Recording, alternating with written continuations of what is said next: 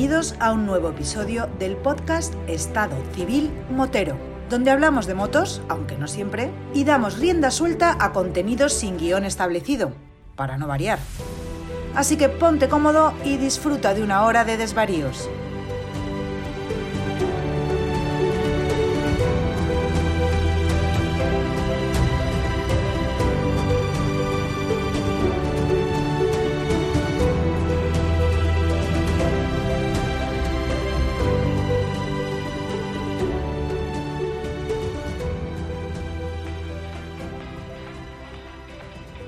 Pasa, chaval? Muy buenos días, Vampi. ¿Qué tal? ¿Dónde anda, Goyo? Pues acabo de llegar a casa. Bueno, realmente eh, llegué ayer, pero he hecho un viajecito chiquitito, una semanita nada más este año. Y pues nada, arreglando las típicas cosas que cuando llegas a casa, pues todo lo que tienes que hacer, lo típico, ¿no? Que si comprar comida, arreglar cosas, poner cosas en orden, etcétera, etcétera.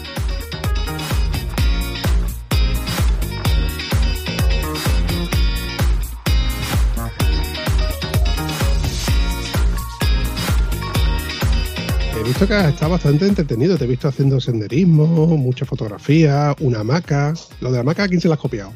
¿O te lo he copiado ya a ti? ¿Cómo, se podría decir eso? A ver, que...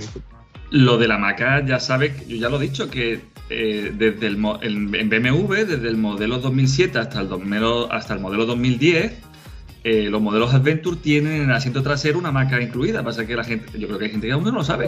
O sea, que la gente que vaya y que, que lo mire, es una tapita negra que parece que, que- que es fija, pero que va, existe una pestaña que quitas y ahí sale una hamaca. Que son para, solo para los modelos Adventure. Están ahí, están ahí, sí. Pues nada, yo he estado, he hecho una semana de viaje, ha sido un viaje, no, no, va- no va a salir en YouTube, simplemente es, es un viaje, ha sido de placer y muchísimas fotos para dar mucha envidia y se han. Y, y- y nada, ha sido un viaje cortito realmente, no ha sido de placer, básicamente. Ah, pero deduzco que te la has pasado bien, ¿no? Que has encontrado sitios nuevos, que has encontrado a gente peculiar, etcétera. ¿Tienes algo que contarme? ¿Una primicia? Eh, es que ha sido un viaje que cada día. Es, es que, claro, es que, el- el- es largo de cortar, ¿eh?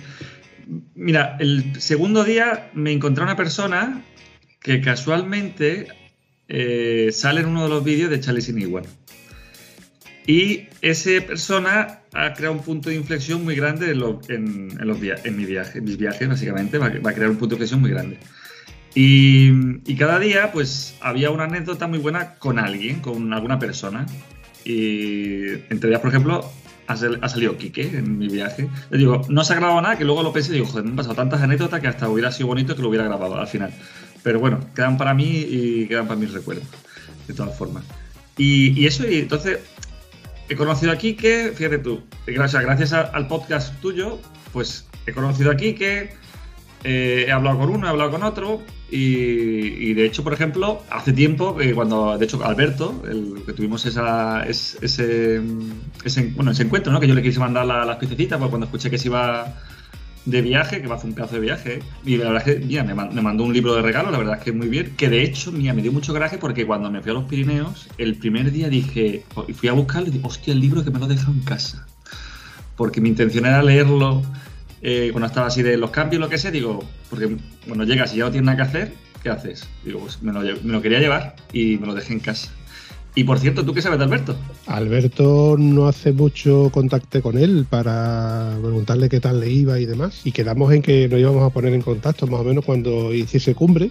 Lo cierto es que por una cosa o por otra no me he puesto en contacto con él. Pero quedé- no, sé- no sé si quedamos pendientes en que él me avisaba a mí o ya me avisaba a él. Y, escucha, ¿y por qué no, no pruebas si le llamas ahora? Porque ahora mismo allí tiene que haber luz todavía, ¿no? Estoy contando las horas. Sí, ahora, ahora tiene que haber luz todavía. Prueba a llamarla, a ver si, si tenemos suerte.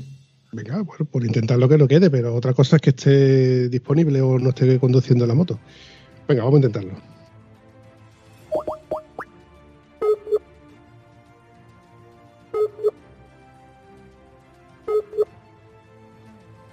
Hombre, Vampi, hombre, y Goyo.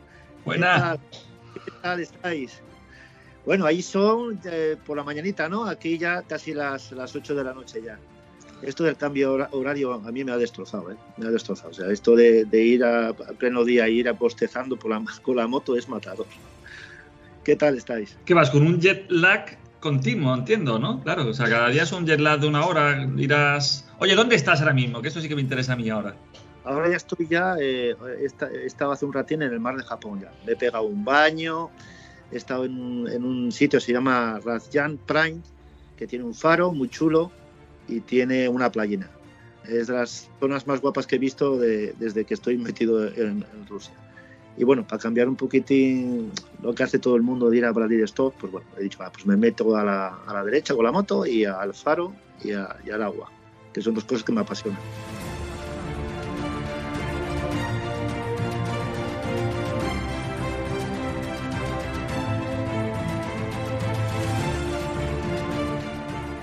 Cuando has dicho faro se me han encendido los ojos así como diciendo, quiero una foto de ese faro. A mí me encantan los faros. De hecho, tengo en la casa varios faros y cuadros de faros y tengo el, libro de los faros. Vas a tener algo mejor que, una foto. Vas a tener una imagen, un vídeo de un dron. Eh, que ya me ha costado un huevo traerlo y volarlo, porque encima hacía un viento bestial y al final he cogido, he volado, he dado la vuelta al faro con el dron, he grabado la playa. Y justo en esa playa hay dos, dos, ¿cómo decirlo? Dos rocas que sobresalen así puntiagudas del mar y es uno de las de los emblemas de Rusia, en los billetes de los rublos, en uno de ellos, no sé en cuál, tengo que buscarlo, sé que sale ese, ese dibujo. Pues voy a usar esa imagen en Instagram como eh, la típica imagen que pongo en todos y cada uno de los episodios, con aquella frase que dice en el podcast número tal, pues va, a salir ese vídeo dando vueltas del faro. La verdad es que me lo estoy imaginando ya y queda, tiene que quedar chulísimo, porque por lo que me imagino, eh, ha tenido que ser un viaje mm, cuanto menos accidentado, ¿no? Eh, cuéntame, ¿alguna anécdota que, reseñar? Yo me quejaba de los, de los italianos que conducían más. Los italianos al lado de los rusos son, bueno, eh, aprendices. Rayas continuas, adelantamientos, de que yo he contado cinco o seis veces de, venir uno adelantando y decir, pero que no ve que soy una moto y que vengo por este carril, pero cinco o seis veces, o sea, que no se cortan un duro. Los camiones pasan a toda pastilla, da igual que vayas en asfalto en tierra, a ellos les da igual, ellos pasan a tu lado. Ayer me comí no sé cuántas piedras de un camión que pasó y saltó todas las piedras y me dio en el casco, en la cara, o sea, es, un caos. La circulación aquí es un caos. Igual que hay gente muy, muy, muy agradable y gente muy, muy desagradable. Y además os voy a contar una anécdota que me ha pasado hoy. Cuando he ido allí hoy a la playa, he aparcado la moto a lado de, la playa para sacar la foto y demás. Y los críos han venido y se han querido subir a la moto. Yo les he cogido, les he dicho, tener cuidado porque quema, porque todavía estaba caliente, pero les he empezado a subir uno a uno. Pues nada, en una hora me he plantado pues con pepinillos, queso, una sandía y un melón y yo ahí sentado al lado de la playa así, y, que, que, voy a llevar yo los pedazos sandía y melón. Pero es que mirarla, aquí la tengo, ¿la veis? Una cosa compensa a la otra. Sí, sí, sí, la verdad es que me, ha dejado impresionado. Eh, cómo usar una moto como atracción de feria y a la misma vez que te paguen con, moneda local. Sí, ya te digo. Eh, no les gusta nada que les hables en inglés, es más, les ofende les ofende muchos de ellos, sobre todo esta zona de aquí, cuando te vas a zona rural, les ofende que les hables en inglés. Te preguntan que por qué no hablas ruso. Consigo más sonrisas hablando en español que en ruso, eh, que en inglés. Les hablo en español, no me entienden, pero te preguntan así con la vez de dónde eres, dices España y te sonríen. Pero como les hables en inglés, muchos se dan la vuelta y se piran.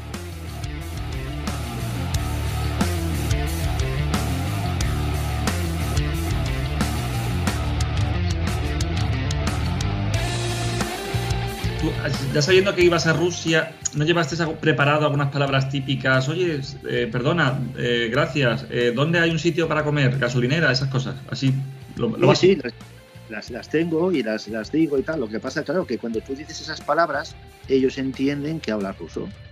Y entonces es cuando la, cagas, porque entonces te suelta la gran parrafada y tú te quedas con cara de póker diciendo...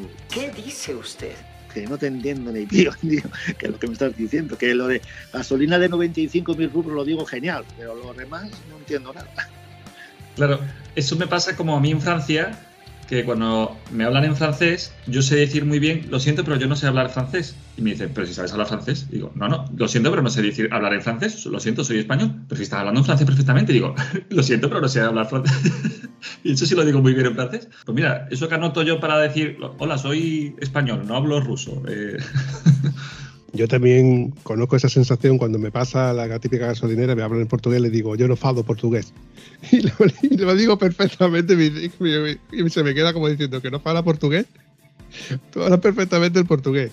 No, la verdad es que el portugués al menos es un idioma que es medio entendible, que es fácil de, entender las palabras y poco más.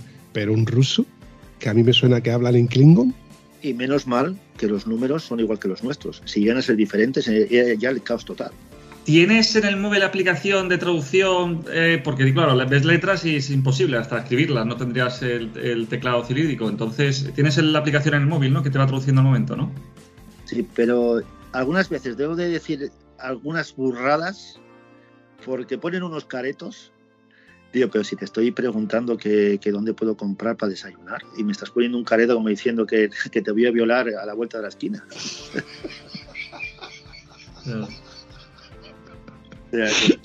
Es que yo creo que, España, hay que decirlo, ¿eh? ¿eh? cuando viene un extranjero y nos pregunta algo con mal acento y mala pronunciación, hola, yo tolida patata, y tú entiendas que, hola, quiero comer tortilla de patata, será, ¿no? Y más o menos lo entiende. Pero sí que es verdad que hay muchos países que como no lo pronuncias perfecto, que no te entiendo, que no te entiendo, que estás diciendo, que estás diciendo.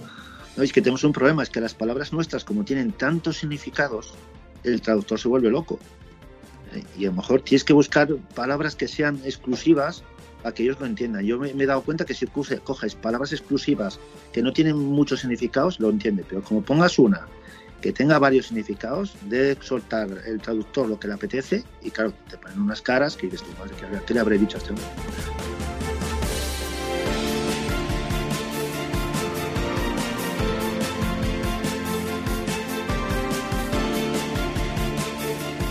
Hablando de caras, Alberto, tú que eres profesional del tema de la seguridad en España, eh, que estás acostumbrado a ver caras y por las caras deduzco que tú ya sabes los andares, sabes de qué condiciones cada persona.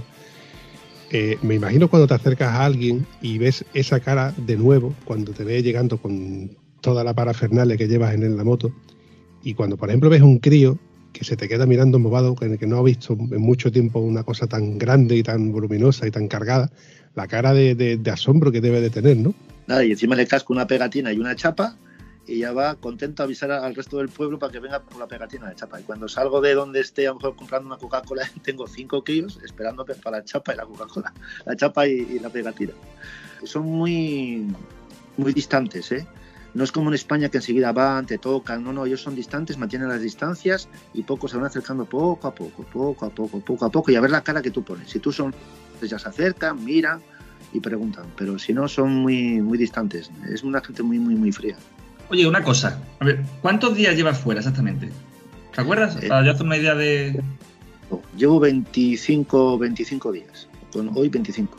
¿Y pasaste al final por Mongolia o atravesaste todo Rusia simplemente?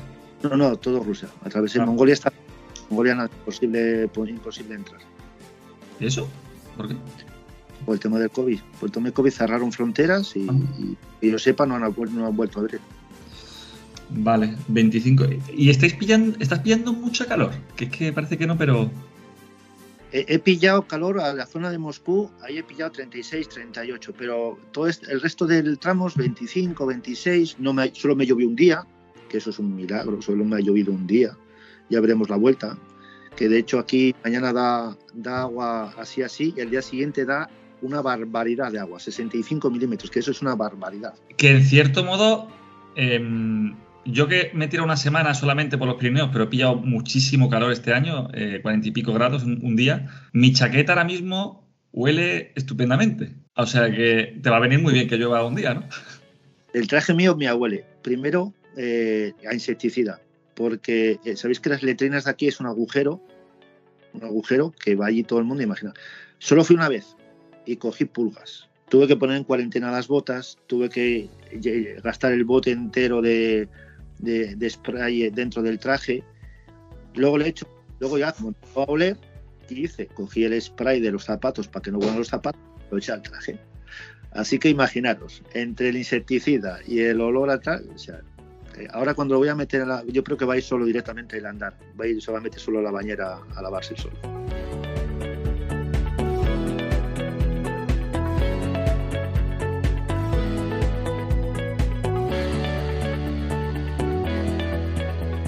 Eso refuerza mi teoría de por qué uno no liga cuando va en moto. Eso es así. Ya.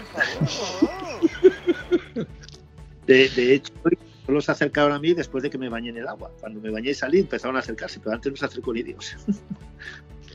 Qué buen antivirus te has buscado, Alberto. Ay, Dios, ya te digo. Oye, Alberto, y tú ahora estás ahí, o sea, en el mar de Japón, que estás al sur, pero tu intención era ir para arriba, yo escuché, ¿no? Sí. A ver, mi intención era entrar en, el- en la ruta de los huesos. Al principio del viaje yo digo, joder, vaya porquería que siempre hay niebla, siempre hay niebla, siempre hay niebla. Me sorprendía un día, un día y otro día y otro día. Y hasta que un día pregunté y dice, no, no, si no es niebla, esto es de los incendios. Tío, pero vamos a ver, si los incendios no están para la zona de los huesos, sí, sí, pero estoy a, a 5.000 kilómetros de allí. Dice, no, no, es por eso. Es que se ha quemado, tú fijaros la burrada que me dijeron, que yo no sé si era verdad, que se ha quemado cinco veces la superficie de Australia. O sea, es una barbaridad lo que se ha prendido aquí de fuego. Y, y la verdad que no me extraña porque todo el mundo aquí tira todo por la ventana. A mí eh, yendo en moto me han tirado cáscaras de plátano, pipas, cigarrillos, de todo. Sea, aquí abres la ventana y para afuera. Entonces, claro, un país que está lleno de bosques, que por visto hace bastante que no llueve, pues imagínate, foco, foco, foco, foco de incendio. Encima, por lo visto, las autoridades, según lo que, lo que hablan aquí, eh, tienen miedo a Moscú, entonces cuentan la mitad de lo que es. El tema de la política siempre está por medio de, de- de- de- todos los intríngulis de, este mundo. Oye, Alberto, ahora que has hecho cumbre, ahora que has llegado, ¿cuál es tu sensación? ¿Te encuentras lo suficientemente cansado como para estar allí una temporada y descansar? ¿O, o te quedan ganas de seguir haciendo viaje de, bien de ida o quieres volver ya a casa? A ver, antes de venir aquí estuve, la verdad que no me acuerdo quién era, ¿eh? un viajero de, de los que viajan muchísimo, muchísimo tiempo y decía que, que después de un mes tienes un síndrome de, de que qué cojones pinto yo aquí. Eh, Yo creo que ese síndrome ya me ha hallado, ¿no? De, de- hoy, hoy me lo he pasado muy bien, he visto el faro, he visto el mar de Japón, me he bañado, pero en el- durante el viaje pues he pasado momentos fastidiados, ¿no? De, de que el GPS te mete por una pista, te da vueltas, estás a punto de caerte porque pasa un camión a toda pastilla y se te llena toda la visera de humo y todo, reduces la velocidad, pero sabes que detrás tuya viene otro camión que viene a toda pastilla también y que no tienes dónde echarte para un lado ni para otro. Entonces hay momentos que lo pasas que lo pasas muy mal y dices, ¿tú qué pinto yo aquí a, a 12.000, 13.000 kilómetros de mi casa? Con lo gusto que estaba yo allí tomándome un cachopo, ¿no? Pero bueno, es lo que tiene los viajes. ¿eh? Luego también esto se te va a olvidar seguramente y te vas a acordar pues, de la gente que te ha acogido en su casa, que te ha invitado a comer, que, que te ha abrazado y te ha venido con una sandía, pues como me ha pasado hoy, que me ha venido con una sandía allí a la playa. Siempre, por suerte, recuerdas lo bueno y olvidas lo malo.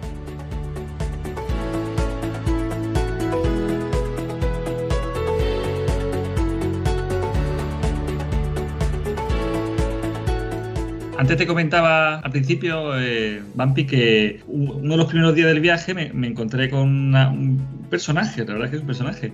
Juan, eh, que es el que salía en uno de los vídeos de Charlie, no sale él, sale su voz solamente, que es cuando está por Andorra. Es una persona que había construido una cueva, fue hace dos años, ¿no? Este, este vídeo que hizo Charlie. Y lo conocí de casualidad.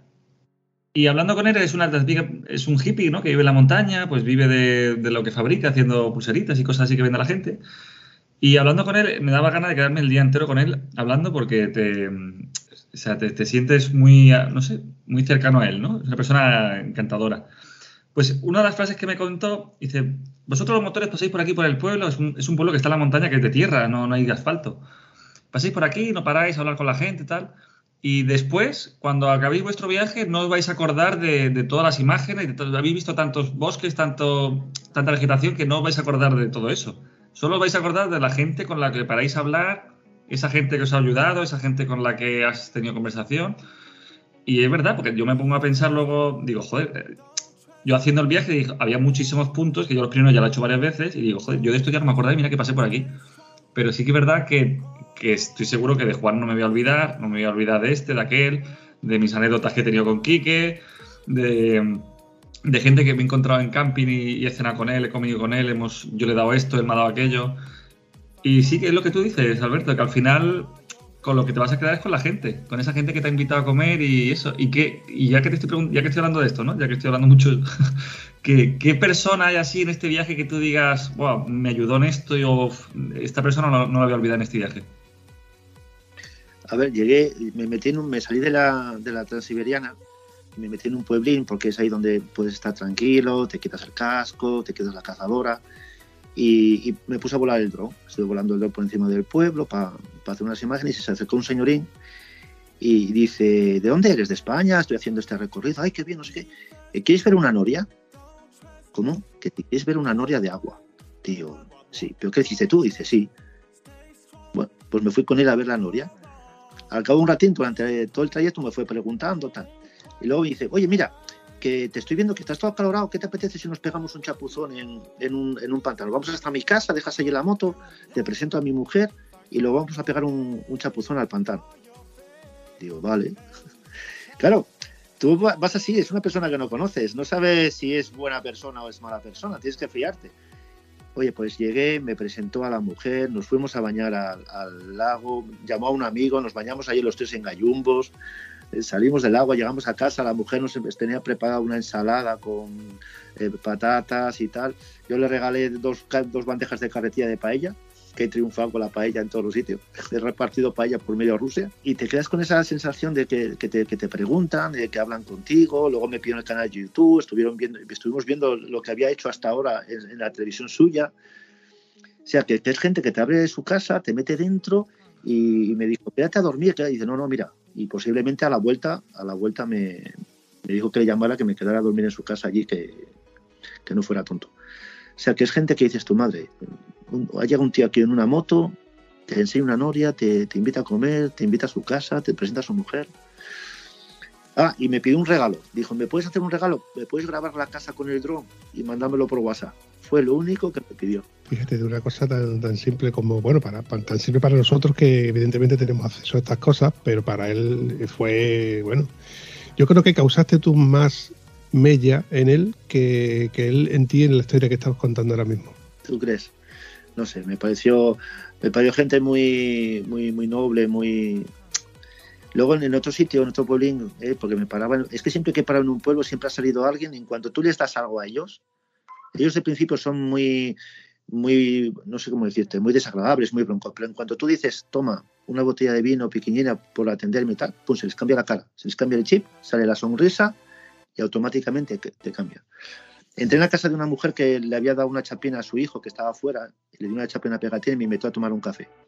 Cuando entré dentro de la casa, o sea, yo me di cuenta, era como si pasáramos a la época nuestra de, según había acabado la, la guerra civil, cocina de carbón, eh, todo súper viejo, él sacó la leche de un bote, que el bote aquel, madre de Dios, debía tener, no sé, no sé, no sé, no sé cómo me bebí el café aquel, no sé cómo lo bebí, porque viendo el bote como estaba, pero claro, te ves que, aquí, que, el, poco de leche te lo estaba dando a ti, ¿cómo se lo ibas a, despreciar?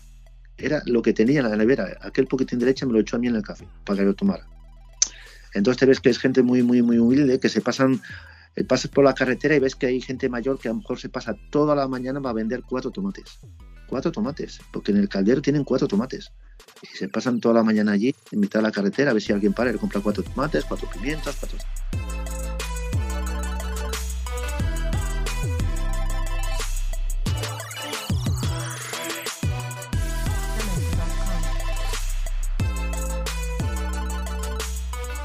quedado sin palabras, Alberto. Y el, y el otro también se ha quedado sin palabras. Viste tú cómo está. Claro, es que, es que está muy guay, sobre todo eso. A mí me encanta. Si es que yo, mira, yo el podcast eh, me lo pongo sobre todo para escucharlo cuando estoy en el taller. La mayoría de las veces estoy solo y entonces, pues digo, hostia, o no, estoy en casa, digo, ah, mí ha salido uno, ah, pues no, no lo voy a escuchar. Cuando llega al taller me lo pongo. Y así no estoy solo y estoy escuchando anécdotas, que al final es lo que más me gusta. Y, y el otro día en Jaca, yo buscando un camping donde quedarme a dormir, a las 8, sí, 8 y pico de la tarde, no encontraba nada, nada, pero nada, a media hora, y, y amplío un poco el, zoom de, de, Google Maps y veo una cosa que pone motocamping, que está al sur de Jaca, justo donde pone Jaca, pues justo para abajo. Y digo, ¿esto qué es? Está a 40 minutos y claro, es hacia el sur, a mí no me pillaba, no me cuadraba, pero veo así fotos y digo, bueno, pues venga, voy a probar, llamo y sí, sí, hay sitio. Fui para allí Y oye, es curioso lo que es un motocamping, ¿eh? O sea, es un camping, pero bueno, que está. que cualquiera que escuche esto que lo busque, motocamping, y está justo debajo de Jaca, 40 minutos. El caso es que me encontré a, a una pareja veterana eh, que eran de, de, Toledo, creo, dos chicos que venían de Barcelona, uno chico, un chico que venía de Bilbao.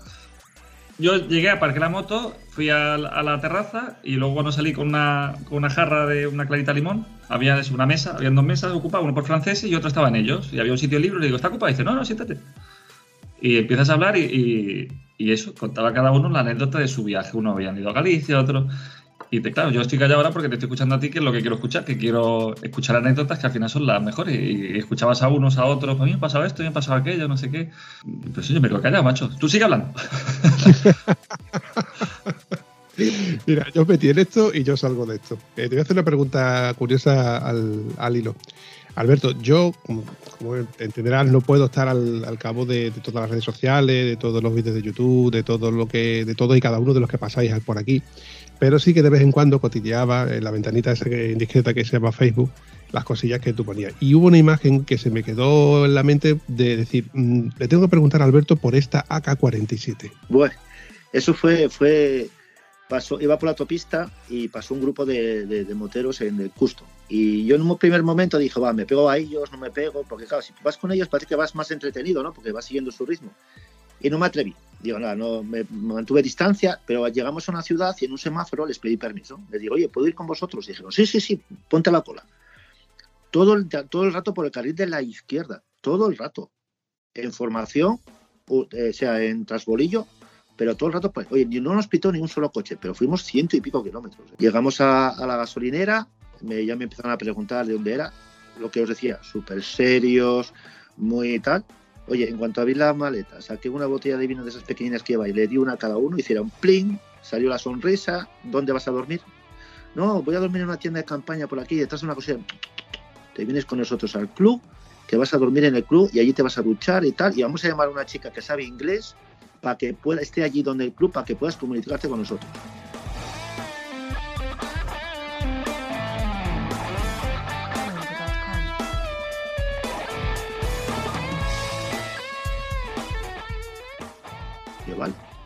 Tiro detrás de ellos, empiezan a dar vueltas por la ciudad, me enseñan su ciudad y luego se meten, no sé cómo decirlo, es una barriada con garajes así súper cutres, sin asfaltar, todo barrial. Digo yo, hostia Alberto, hostia Alberto, que te veo la moto a piezas y tú aquí descuartizado con dos cojones.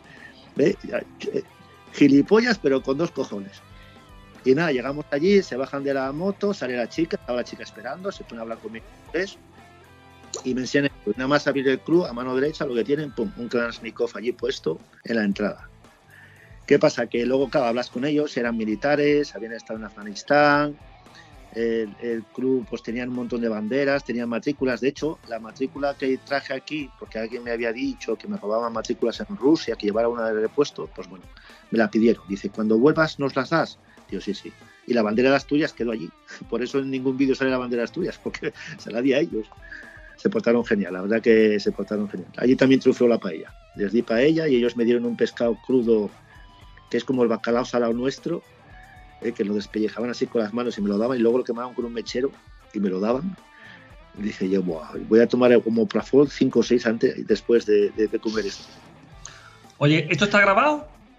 Sí, sí, está grabado. Yo cuando entro así en las casas de la gente y tal, me da mucho apuro de grabar un poco su entorno privado y eso. Y claro, si fuera en la calle y hace alguien, sí, pero dentro de una casa de la gente, sí, eso me da mucho apuro. Pero claro, si me dices que la ha grabado, estupendo. Sí, sí, además me, me dijeron, haz, haz, fotos y eso, tal, porque eso mola. Entonces sí, pedí permiso y tal. A mí, yo a mí lo que me da rabia es que yo a los, a los críos no me gusta hacer fotos. No, le estoy dando chapa, le estoy dando pegatinas y tal, y, y es que no me atrevo a los críos a hacerles fotos porque están los padres y, claro, si supiera hablar perfectamente ruso, pues entonces lo decía, oye, no eh, es para hacer un vídeo con un, luego con todas las sonrisas de los críos, pero claro. Entonces a los críos no, no suelo hacer fotos ni vídeos.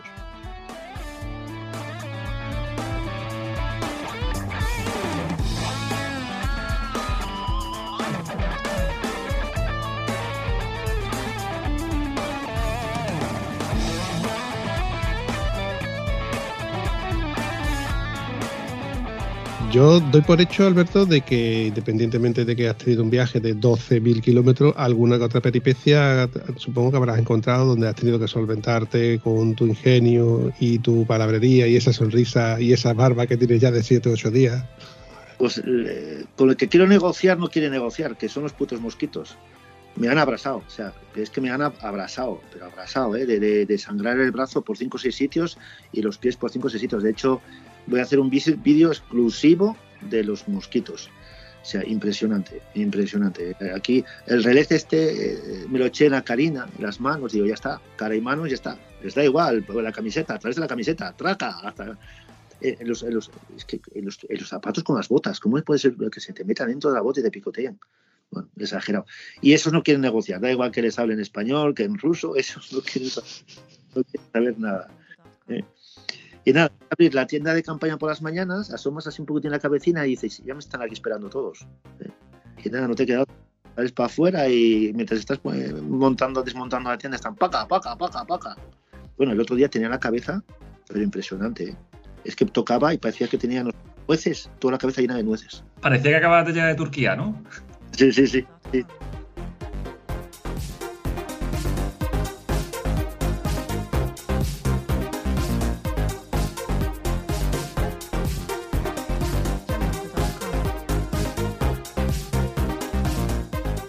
Que tú sales, que dices que vas a Magadán, dices que habías hablado con un concesionario BMW para hacer mantenimiento, etc, etc. Porque ahora ya estás en ese limbo, en ese Ecuador que tienes que hacer los mantenimientos. ahora que tienes que ir a, entonces, ¿lo haces, lo haces allí donde, o lo haces en un taller o cómo? Bueno, cuando ya lo hice a los 8.000 kilómetros, cambié los neumáticos, puse los de tacos, hice, cambié el filtro de aceite y se portaron súper bien porque dije, dije, mira, es que llevo mucho peso ¿os importa si os dejo aquí una bolsa con ropa, que llevo demasiada ropa? Y dice, sí, sí, deja aquí y te guardamos los neumáticos para cuando vuelvas, te quitamos los de tacos y te ponemos los de carretera. Todo muy bien, hasta que dijeron de lavarme la moto. No sé qué narices hicieron a lavarme la moto, no sé qué líquido me echaron y tengo los, los dos baúles y el top case como, no sé cómo decirte, si hubieran echado algo químico que lo ha quemado, sí.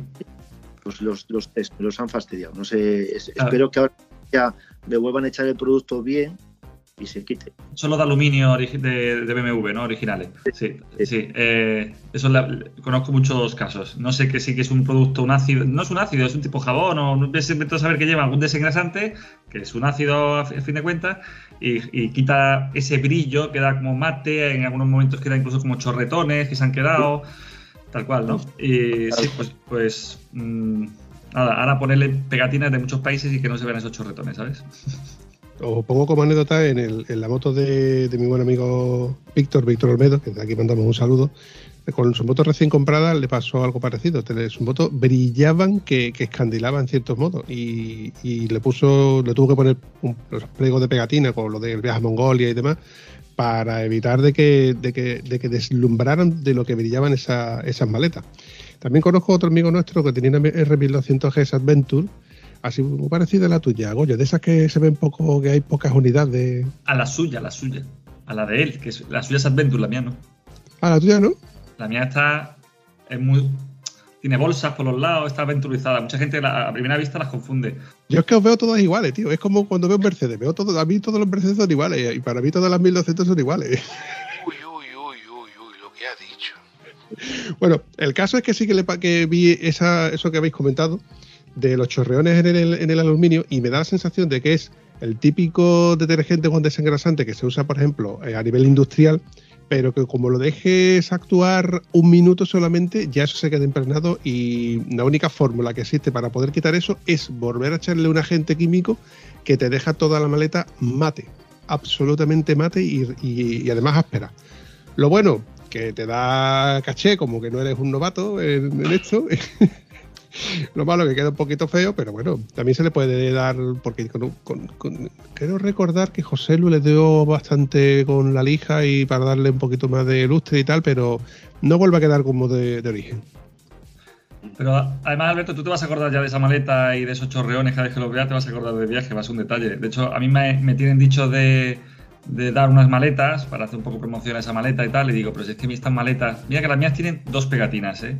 Las compré de segunda mano tal, pero estas maletas han estado en Noruega, han estado aquí, han estado acá. eh, tienen ahí un par de razones que dices, joder, esto fue cuando me caí aquí y esto fue cuando acá. Y me da mucha pena ahora decir cambiar una maleta cuando este ya tienen, no sé, ese, ese aquel, ¿sabes? Contigo. Entonces tú te vas a acordar de esos chorretones toda tu vida, ¿sabes? Como las cambies vas a decir, joder. Estos chorretones me los hizo un animal, ¿eh? A tomar por saco. Ahora a la vuelta le voy a ver y me va a decir, ¿te lavo la moto? Y voy a decir, sí, claro, dos veces la vas a lavar. ¡Cobarde! Por los cojones. Tú dile que eres español, pero no tonto. Sí, sí. Oye, y una, una cosa que, que, has dicho antes eh, en el concesionario, que, que has dejado una bolsa, has dejado una bolsa de ropa de que, que no te has necesitado, o sea, que has llevado de, en exceso. Y Vampi, como esto lo preguntas tú siempre, te voy a quitar yo, para que veas que escucho bien tus vídeos, o sea, tus audios, perdona, y que... ¿Qué cosas?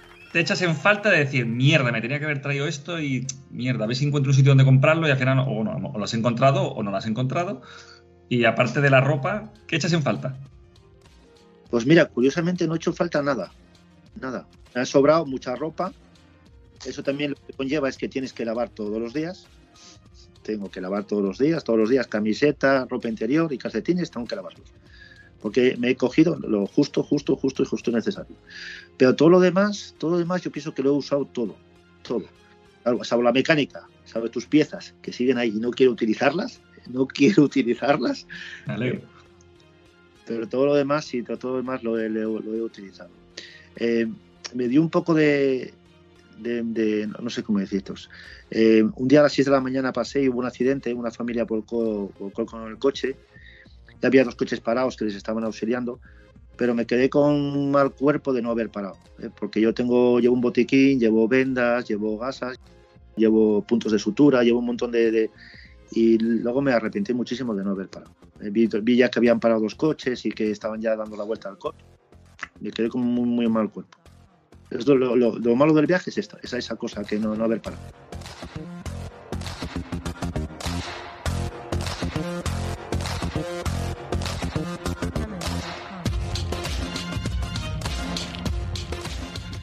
Responde sí o no. ¿Llevas hamaca? Eh, no. ¿Has usado alguna vez una hamaca en un viaje? No. Por eso no sabes que te hace que, que, echas en falta una hamaca. Ahí está. Oye, pero siempre he tenido curiosidad, ¿eh? Muchas veces me he quedado mirando por ellas, por ahí en alguna tienda que la he visto, digo yo, oye, pues esto, o igual, amarrar un árbol a la moto, bueno, a la moto no, porque si no va, va a la moto a tomar por saco, con 110 kilos que peso. Aguanta la del decalón de 10 euros, aguanta. No está hecha para dormir en plan la noche entera, porque lo suyo sería alguna mosquitera y, y los mosquitos te digo yo que te, atraviesan por abajo, pero yo la usado sobre todo cuando paraba para comer, que era la hora, eso, a las 2 hacía calor, comía y entre pinos o lo que sea. O sea, de hecho yo ya buscaba un sitio para comer que estuviera a la sombra y que hubiera dos pinos a 3, 4 metros. Y, y, y, me quitaba hasta las 4, pues eso, me echaba una hora de sueño, me ponía la alarma debajo de los pinos y, y hace falta llevar una hamaca. Hace falta.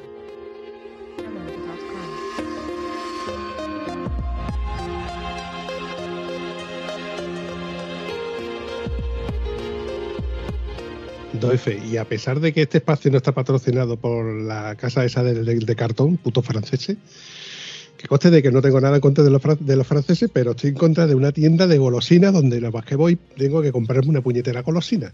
Y fue mmm, descubrir la maca. Bueno, el hecho no fue que descubriera la maca en sí, sino yo ya la tenía en, vi en, vista en varias veces o varias ocasiones, pero esas cosas que dices tú, esto no es necesario, esto para qué lo llevo yo, esto ni para la playa, ni para el campo, ni para nada.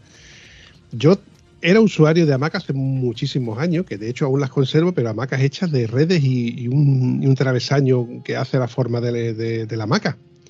Pero claro, cuando veo esta hamaca que está por un precio imbatible y digo, ¿y por qué no me la voy a llevar? Y veo lo que ocupa, que tú la puedes comprimir y que te cabe en una mano, Alberto, que es que te cabe en una mano, que la puedes llevar perfectamente en cualquiera, en cualquier hueco del asiento, del toque, incluso en el bolsillo trasero de la chaqueta Macho, cuando yo la he probado he dicho, esto se viene conmigo a todas y cada una de las salidas.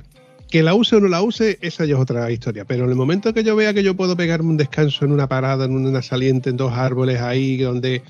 Macho, es que te, dirá, te voy a decir una cosa, Alberto. Cuando lo pruebes, me lo vas a decir, Bampi. Tenías razón. Ah, pues habrá que probarlo, habrá que probarlo, ¿eh? Hombre, ya te digo a ti que Goyo la, te la está probando y te la está promocionando y te la está enseñando en este vídeo que vosotros no podéis ver, pero que eh, aquí Goyo ha hecho promoción de ella en Skype.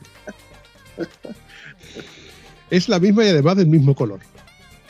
Sí, yo, la busqué verde para que si, si estaba cerca de la carretera que se lo más camuflada posible. O sea, no voy a comprar una amarilla o naranjas que había. Digo, yo lo que quiero es que se, se vea lo menos posible. ¿sabes? Que la gente diga, uy, ¿qué es eso? Voy a, acercarme. ¿sabes? Que haya que a los críos les encanta. Un crío ve que tú estás ahí tumbado y se acerca rápidamente y te hace ahí la, te hace la ola para que para subirse. Y una vez que se suben, bueno, a bajarlo eh, es una parafernalia. El rollo es que la barata, que es muy baratita, que tú ves que es muy simple, que pesa muy poquito, que no es nada, dices tú, bueno, esto es por lo que vale, esto no me voy a llevar una de estas. Pero el día que se estropee, que se estropeará o se rajará o se, bueno, lo que sea, dices tú, me voy a, comprar otra, innecesariamente voy a comprar otra. Pero ya no te voy a comprar la baratita, voy a comprar la que es un poquito mejor. Y la que es un poquito mejor. Y, la- cuando te vienes a dar cuenta eres el gilipollas que lleva lo último, de lo último, de lo último. Pero para ir bien cómodo y satisfactoriamente con... Ay, como dices tú, joder, es que esto es imprescindible. Esto, ¿cómo coño he podido yo vivir sin esto antes? Es como tener un asiento de gel en la moto. ¿Cómo he podido yo conducir sin un asiento de gel? ¿Cómo lo hacía antes? Ahora sí que puedo conducir. Pues con esto me, me ha pasado lo mismo. Que soy el gilipollas que ha caído en la trampa del decalón y de la hamaca y... Ay, qué pena que no me cabe una en casa, si no también tendría otra.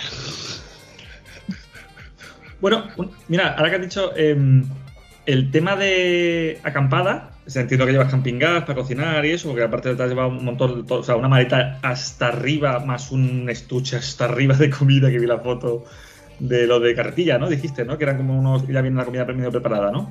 Y eso, Sí. eso es calentar en el, en el camping gas y listo, ¿no? O sea, no...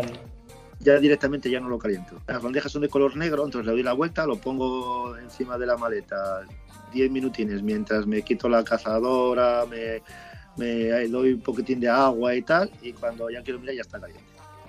O sea que ya, ya, ya ni, ni me molesto sacar el hornillo, el, el- el- el alcohol ni nada. Ya simplemente la vuelta y dejando al sol caliente. O sea, dicho alcohol, o sea, no llevas de gas ni de, de- de alcohol. Llevo alcohol, sí. A mí me dura mucho más. De hecho, traje un litro y litro y medio y todavía no gasté el medio. O sea que es echar una gotina y en nada, en cinco, en cinco, ¿qué digo en cinco? En dos minutos ya calienta. Calienta las albóndigas, los macarrones. Pues mira, de gas te digo no, que no conocería porque, claro, yo para los viajes que hago por aquí cerca a Europa, tal, pues me llevo camping gas, eh, botella de que las encuentras eso, en Decathlon, en cualquier otro sitio, pero para un viaje así extranjero, así ya rollo Rusia, Mongolia, tenía enterado que casi lo mejor era la botella de que se le mete la gasolina y le metes presión con chiqui chiqui chiqui chiqui, le metes presión y, que casi era mejor, pero mira, lo de pues lo de alcohol no lo conocía. Bueno, pues sí, ah, estupendo. Sillas sí llevan, ¿no? Por lo menos la típica silla esta que se abre o no. O eso, Claro. eso, así- o eso es un lujo para llevar entre tantos espacios.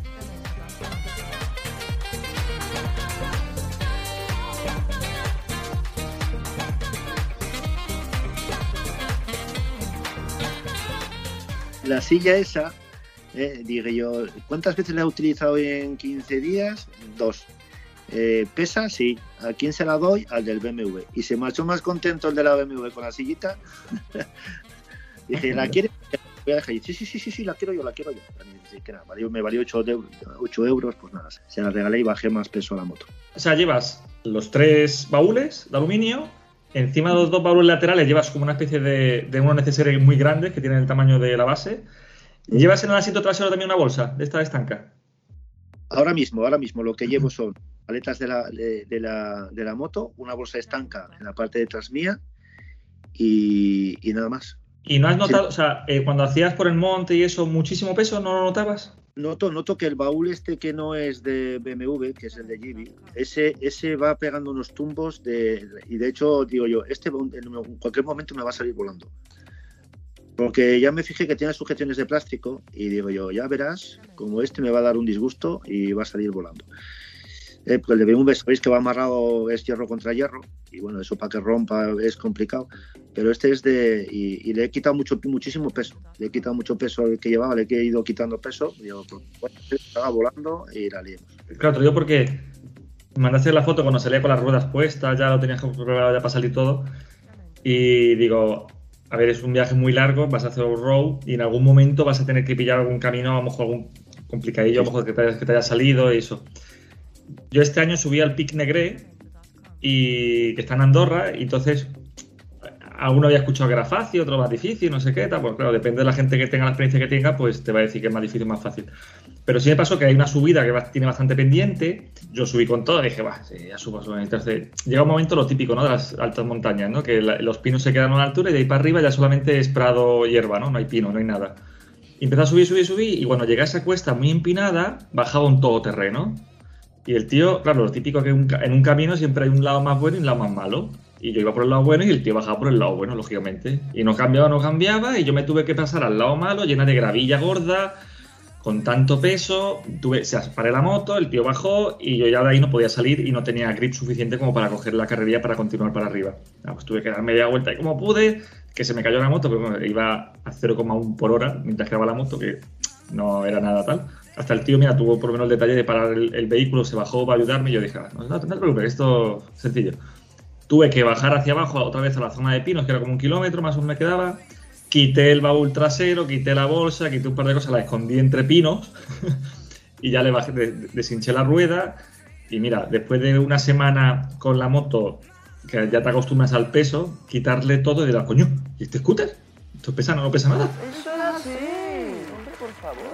Y ya vaciándole las ruedas y todo, eso ya subió como si.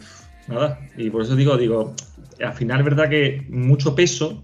Y cuando yo veo a la gente a veces que va a unos rock que se está llevando mucho el tema de las maletas de tela laterales en vez de las de aluminio y tal, porque lleva todo más pegado, no mete esos, esos saltos de pa, pa, pa, ¿verdad? Que nos hace el top case. Y digo, ahora que ya lo he vivido, quiero saber esa experiencia, ves tú, ya me estás diciendo, vale, que el top case y también que se te mueve y que a lo mejor incluso ¿Lo llevarías en una próxima experiencia o llevarías mejor una bolsa mejor más grande y que fuera bolsa y que no fuera top case? Sí.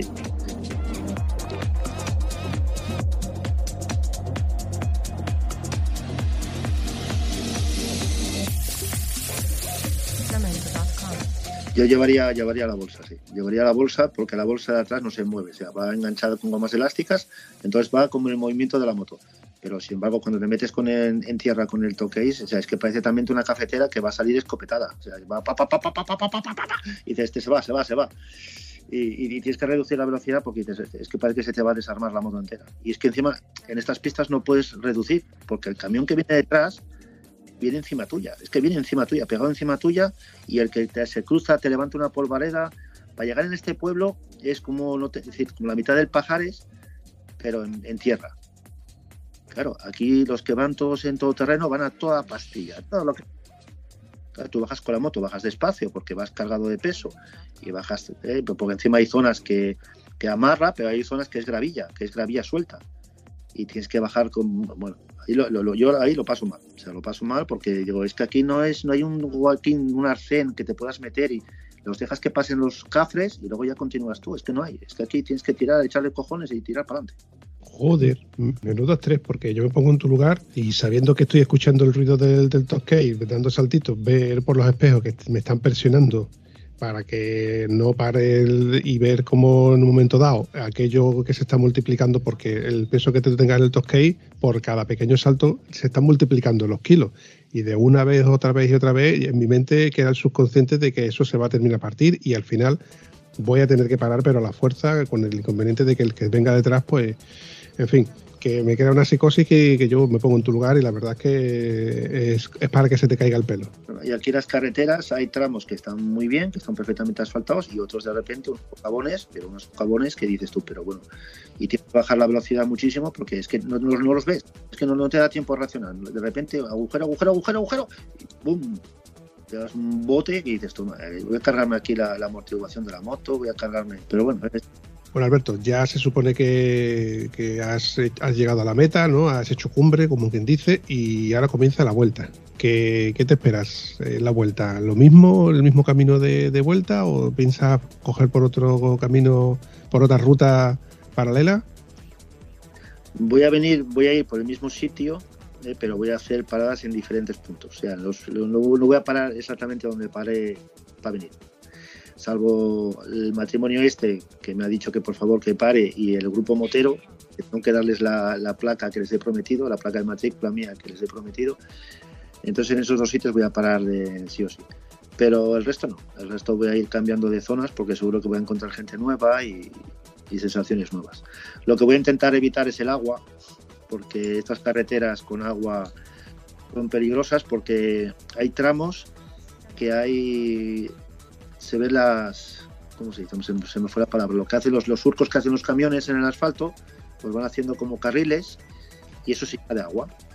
Cuando ha llovido se llena de agua, entonces tú vas por el medio. Lo que pasa, por el medio está la montañita que hacen la presión de los neumáticos de los camiones hacia el medio. Entonces vas, que voy por un lado, que voy para otro, y el camión que pasa al otro lado, que viene por las rodadas, vacía el agua, y cuando lo vacía en el carril contrario. Va por el carril contrario el motero. Entonces, es complicado circular con, esos surcos y con agua, entonces voy a intentar esquivar el agua, voy a intentarlo como sea.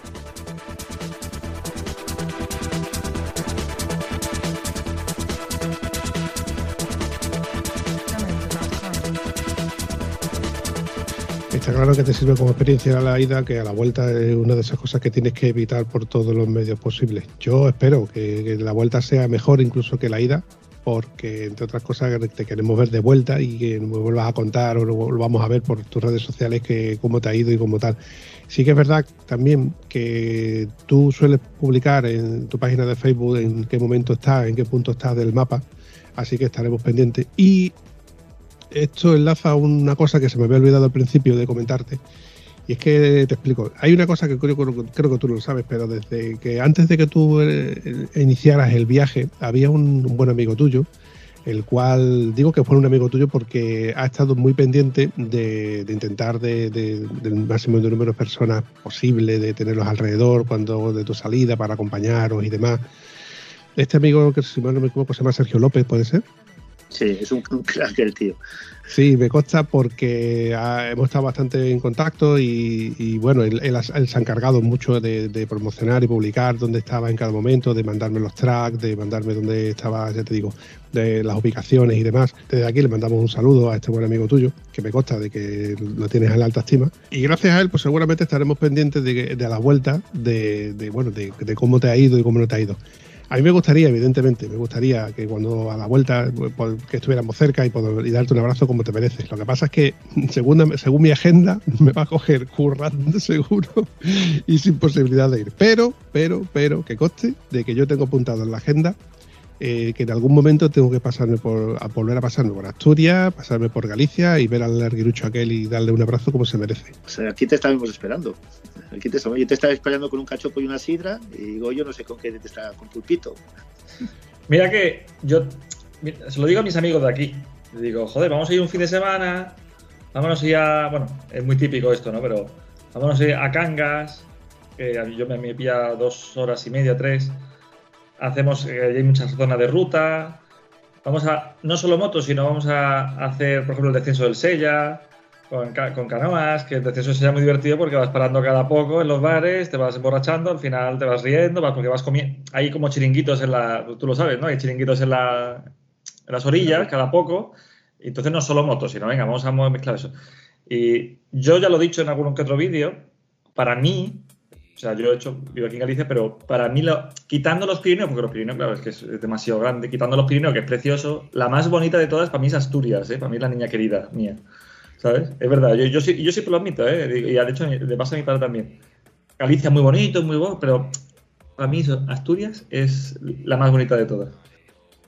Bueno, pues ahora estás de vuelta y entiendo que, que eso, que otros 20 días de vuelta más o menos te quedan, ¿no? Sí, unas seis horas más o menos diarias de, ruta y voy a intentar parar en Moscú, porque entrar en Rusia no parar en Moscú, pues eso es imperdonable. A ver cómo hago. Entonces voy a coger un camping que hay fuera de, Moscú, que me han dicho que está bastante chulo. Haré allí de base, campamento base, meteré todo dentro de la tienda y me arriesgaré a marchar con la moto ahí hasta, hasta el centro, a ver, a ver cómo se me da el tema. Estaremos pendientes de esas fotitos de, de Moscú. Digo, el sitio imprescindible es poder hacer o acceder al, metro de Moscú, que dicen que tiene una de las fotografías más, bueno, más vistas, más buscadas, pero una cosa es verlas en fotografía y otra cosa es poder contemplarlas en persona. Sí, sí, me, he oído y he visto fotografías de, las estaciones de los metros y dicen que es impresionante. A ver si me Ah. apaño. me apaño. Y que no se te olvide hacerle fotos a las rusas, que dicen que están de muy bien ver este año. Esto no sé, ¿eh? no, no, no, no era muy eso. ¿eh? Yo sé que son de la zona rural, la zona, igual de la ciudad. la cosa Claro, pero es que tú vas a ir a Moscú. Moscú es la jet set. eh, Aquello es como el París de, de Francia. Aquello es, eso es categoría. Allí te vas a tener que afeitar si quieres que te sirvan bien. Es decir, Eso es así. Hombre, por favor. tu sonrisa emblemática no te va a servir. Eh, No me van a pedir autógrafos ya, si me afito no me piden autógrafos.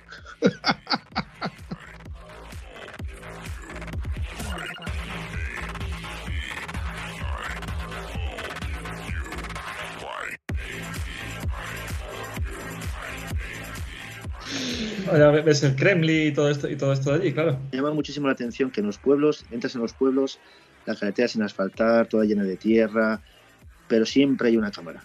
Siempre hay una cámara en mitad del pueblo. Siempre hay una- Y radares. Radares aquí para aburrir, pero para aburrir. Exagerado. Radar, radar, radar. Eh, de- deben de soltar al pobre policía allí en el coche, pone el radar en mitad de la carretera. Allí está el hombre.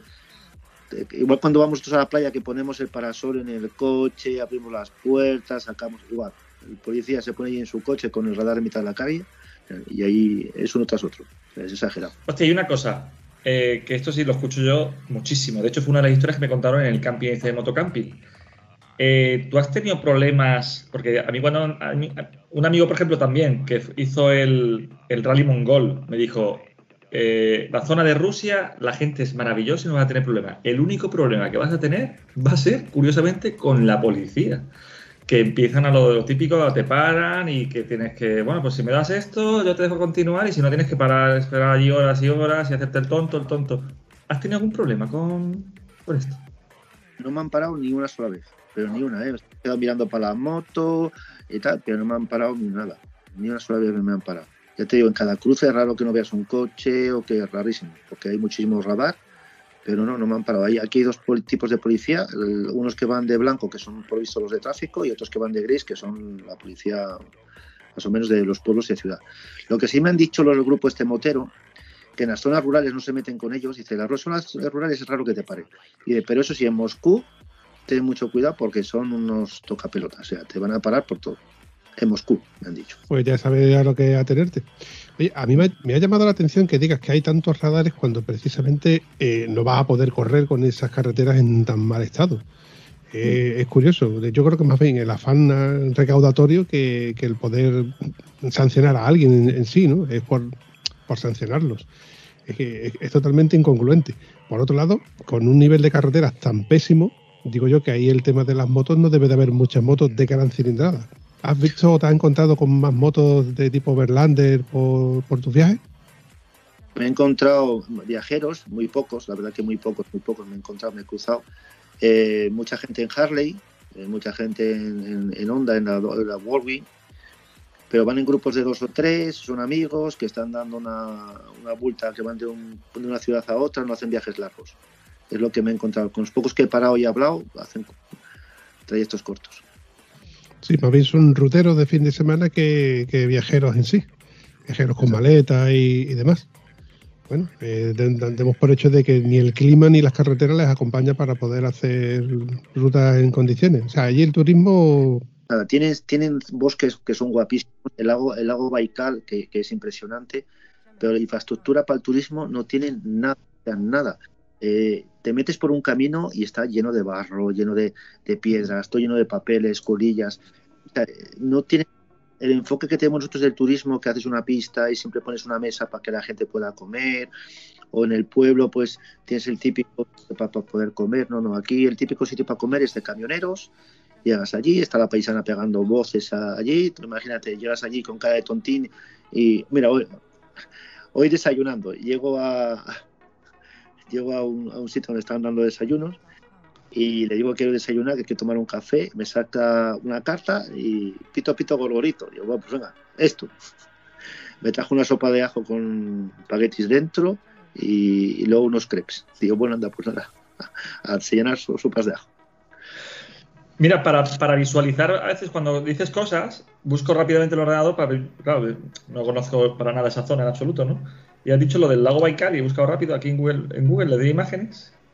Mira, para que esté escuchando esto, que ponga lago, Ba- lago Baikal, es con B y con K, eh, que vea las imágenes. Es espectacular. Y cuando se hiela, guau, es espectacular, ¿eh? Mira que... Cuenta que es un lago que tiene una, una- de largo son 600 kilómetros de largo y 79 de ancho. Es una pasada. Dice que tiene ese. Y es de los más profundos del mundo. No sé si son mil y pico metros de profundidad encima. Víctor Olmedo y Carlos Permuy estuvieron allí en un viaje que hicieron a Mongolia, que de, de aquí le mandamos un saludo y fueron de los primeros episodios que, que, que salieron en el podcast. Y los recuerdo de que ellos se les llenaban los ojos hablando de- del lago Baikal. Quiero recordar que también es el lago que, que más alto está sobre el nivel del mar. Y tiene muy, muy buen. la- lo que comí allí es muy buen pescado. Muy buen pescado. Hay una paisana allí que ella me gritaba a mí, yo la gritaba a ella, yo la gritaba en español, me gritaba ruso. Pero al final nos entendimos, ella me plantó un pescado frito y yo le planté allí el dinero. Y yo picando y ella quedó allí en la cocina chillando, pero bueno. Y encima es que me va a tener que aguantar porque a la vuelta voy a parar y voy a ir a tomar otra vez a comer pescado allí. Oye, antes has dicho lo de que, que que de vez en cuando dabas eh, una botellita de vino chiquitita o tal. O sea, ¿cuánto material de regalo o de soborno, entre comillas? ¿Cuánto material has llevado? O sea, tantas botellas de vino, tantas pegatinas, tantas no sé qué.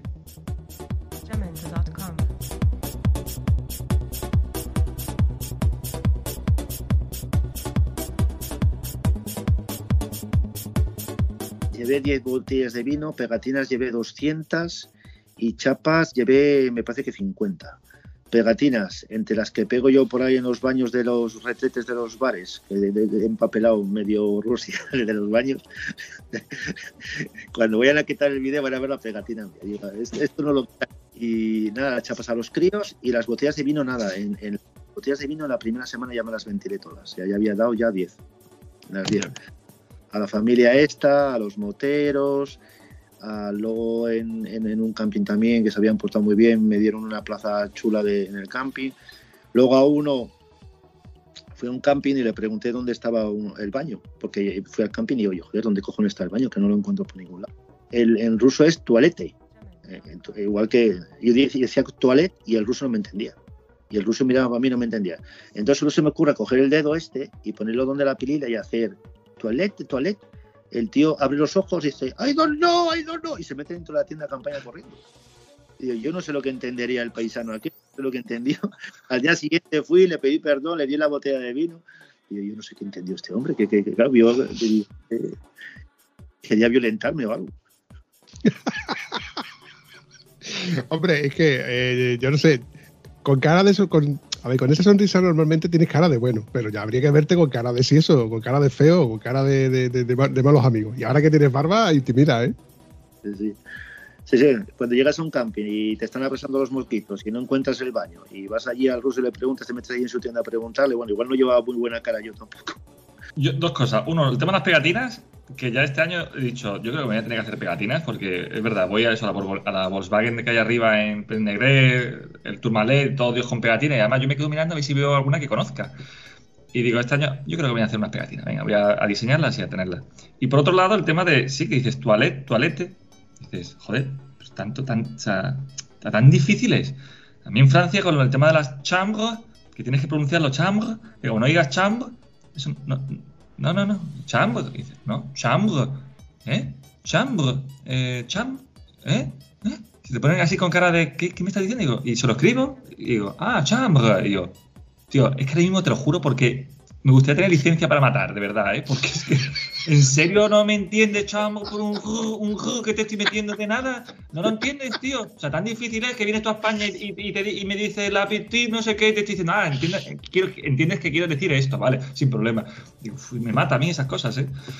Pero sí, tú lo de toilet, tú, toilet, joder, qué coraje cuando pasan estas cosas, tío. Al hilo de lo que estás contando, me, pa- me pasó en un, en, un, en un camping también, ¿no? Que llegamos, eh, montamos allí las tiendas y preguntábamos dónde estaba la zona de la barbacoa, ¿no? Y, allí al- al- a la recepción preguntándole, oye, la zona de la barbacoa, y dice, ¿qué? qué? Barbacoa, barbacoa. Y coño, le sacamos los chorizos parrilleros, le dijimos, ¿dónde se hace esto? Esto para convencionar. Ah, la barbacuí. Digo, ¿qué, diferencia hay de barbacoa a barbacuí en portugués, macho? Y es lo que tú dices, es que hay que hay ciertas cosas que decírselas en ese perfecto idioma para que la entiendan, si no, no lo entiende. Igual, el, como ha pasado en el caso de Alberto, igual el toilete o el toilet lo ha identificado con que lo vas a violentar. Yo entiendo que en Argentina, que le, si le dice, oye, que el tema de coger, que significa, eh, vale, ahí sí lo entiendes, porque para ellos es un significado totalmente diferente, pero cuando son así para que, que casi por el acento, que casi por... Eh, o donde has puesto el acento, ¿sabes? Dentro de la palabra ya no te entienden. A ver, es que nosotros somos, eh, yo me he dado cuenta que los españoles somos muy, muy serviciales. O sea, llega cualquier persona extranjera y nos matamos para, que, para entendernos con él. Si entra en un restaurante y no entiende la carta, le ponemos fotografías de los menús para que pueda elegir la fotografía. Si no entendemos algo, ya sacamos nosotros el traductor para hablarle su idioma. En el resto de los países no hacen eso. En el resto de los países o hablas su idioma o te buscas la vida. Eso es así, compadre. Eso sigue siendo así. Así de simple. Y nosotros es a la inversa. Nosotros siempre cambiamos nuestro idioma para poder que la otra persona se sienta cómoda. Por desgracia eso es así. Y en el tema de que somos más serviciales, evidentemente nada más que tienes que ver la cantidad de servicios que, ofrecemos al público eh, a nuestro nivel, independientemente del que viene extranjero. ¿no? Tenemos un país con infraestructura para dar servicios.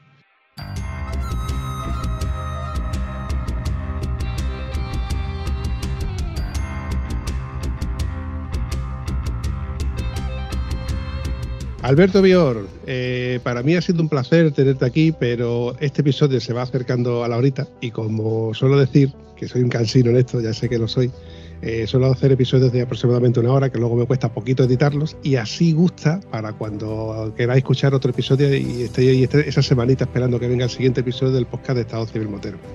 Así que yo os voy a ir despidiendo. Alberto. Un placer estar con vosotros y, os tengo presente en el viaje. ¿eh? Que sepáis que os tengo presente y cada vez que me pasa algo y esto tengo que contárselo a Bampi, que no se me olvide, voy a apuntarlo en algún sitio, a contárselo a Bampi, eh, porque es una neta genial. ¿eh? Lo bueno y lo malo, no solo contar lo bueno, hay que contar también lo malo para que la gente aprenda. lo mejor, aprender de las experiencias de los demás. y muchas gracias, Bampi, por haberme elegido para, para este podcast y enterarme de estas cosas casi en primicia, porque se disfruta de otra manera diferente, así que, tío, muchas gracias. ¿eh? Y, Alberto, buen viaje y buena vuelta. ¿eh? Un placer estar con, los dos, ¿eh? un placer. Eh, Goyo, es que no podía más que traerte a ti porque mm, gracias al podcast o de alguna manera a través del podcast tú conociste a Alberto, eh, yo eh, vosotros habéis hecho un pequeño intercambio, habéis hecho una pequeña amistad donde habéis coincidido y me pareció más que correcto y lógico eh, teneros a los dos en un episodio donde este trío este trío de cabezas pues se unan y puedan realizar un episodio chulo. Así que chicos, os lo dicho, ha sido un placer y os libero. Adiós. Si te ha gustado el episodio, no dudes ni olvides comentarlo en cualquiera de las plataformas donde puedes encontrar el podcast. Nos hace mucha ilusión y nos ayuda a seguir creando contenido. Bueno, a mí no, que soy una voz, al vampi.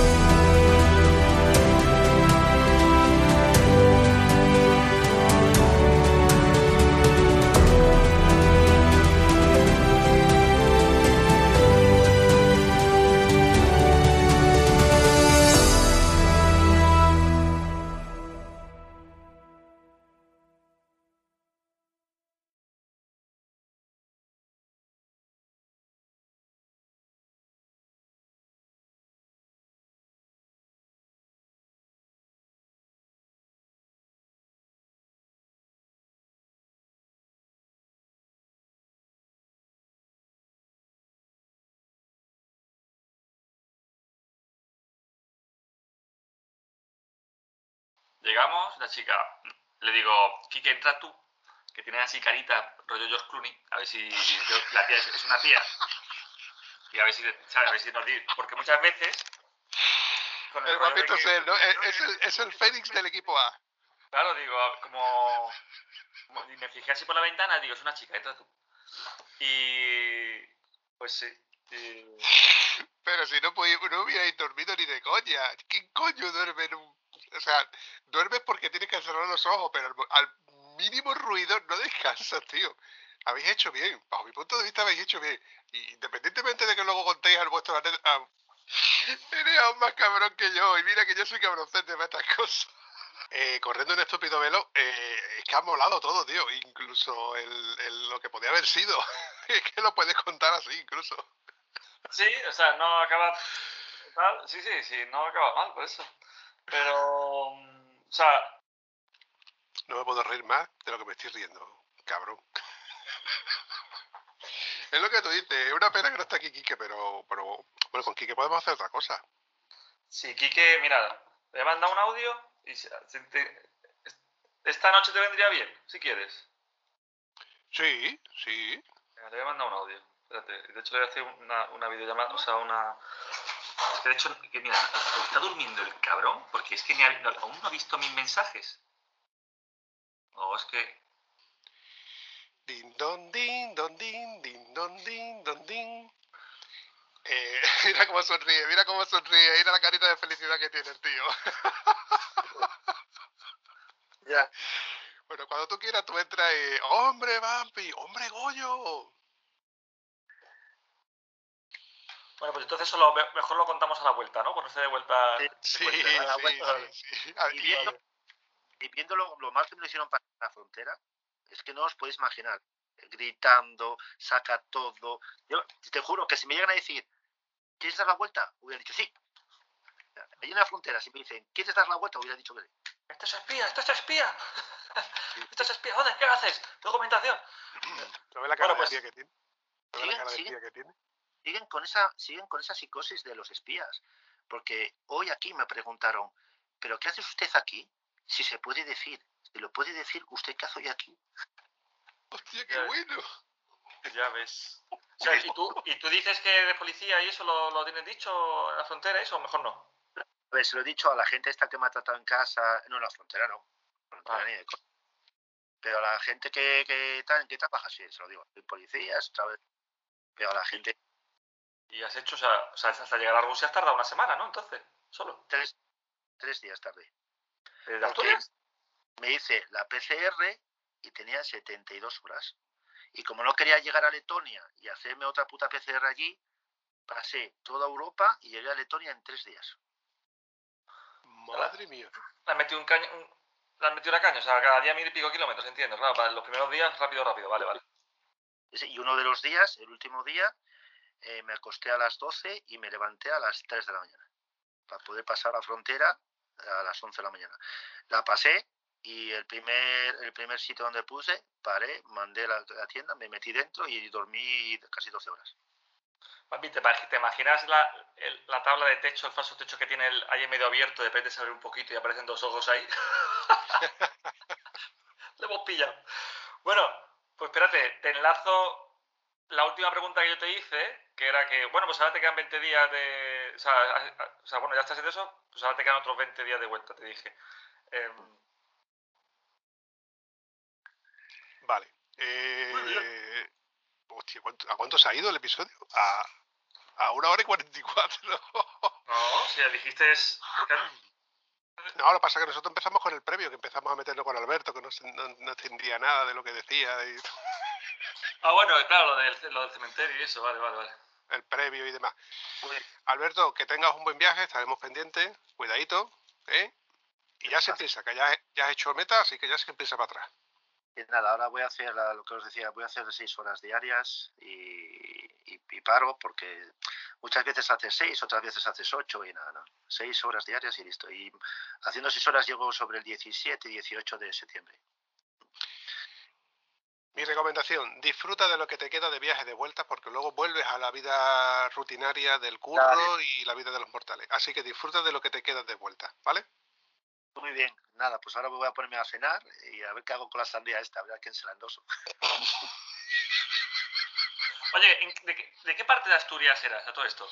Avilés. Avilés, Avilés. vale, perfecto. Vale, vale. Saberlo para. Vale, perfecto. Es que Estoy un sitio eh, cerca de mi casa que hacen unos cachopos con sidra que flipas. Que flipa. Tú, tú, tú, tú, Goyo, sabes que puedes venir en cualquier momento, pero el de ahí arriba, eh, Vampi, a ver si se anima. Es que la, la historia, Goyo, es que yo conocí a Alberto a la semana de haber vuelto de mi viaje a Avilés. Que que por eso sé que sé que él es de Avilés, porque yo me quedé en una pensión de Avilés porque tengo un amigo en Piedras Blancas, José de Dame Rueda, del podcast de Dame Rueda, y me tiré pastoria. Y me quedé como. eh, no es que fuera lo que yo esperaba, sino es que me quedé con ganas de más. Y a la semana conozco a Alberto y me dice, no, pues yo soy de Asturias. De, ah, ¿qué parte de Asturias? Avilés. ¡Coño! La semana pasada estuve en Avilés.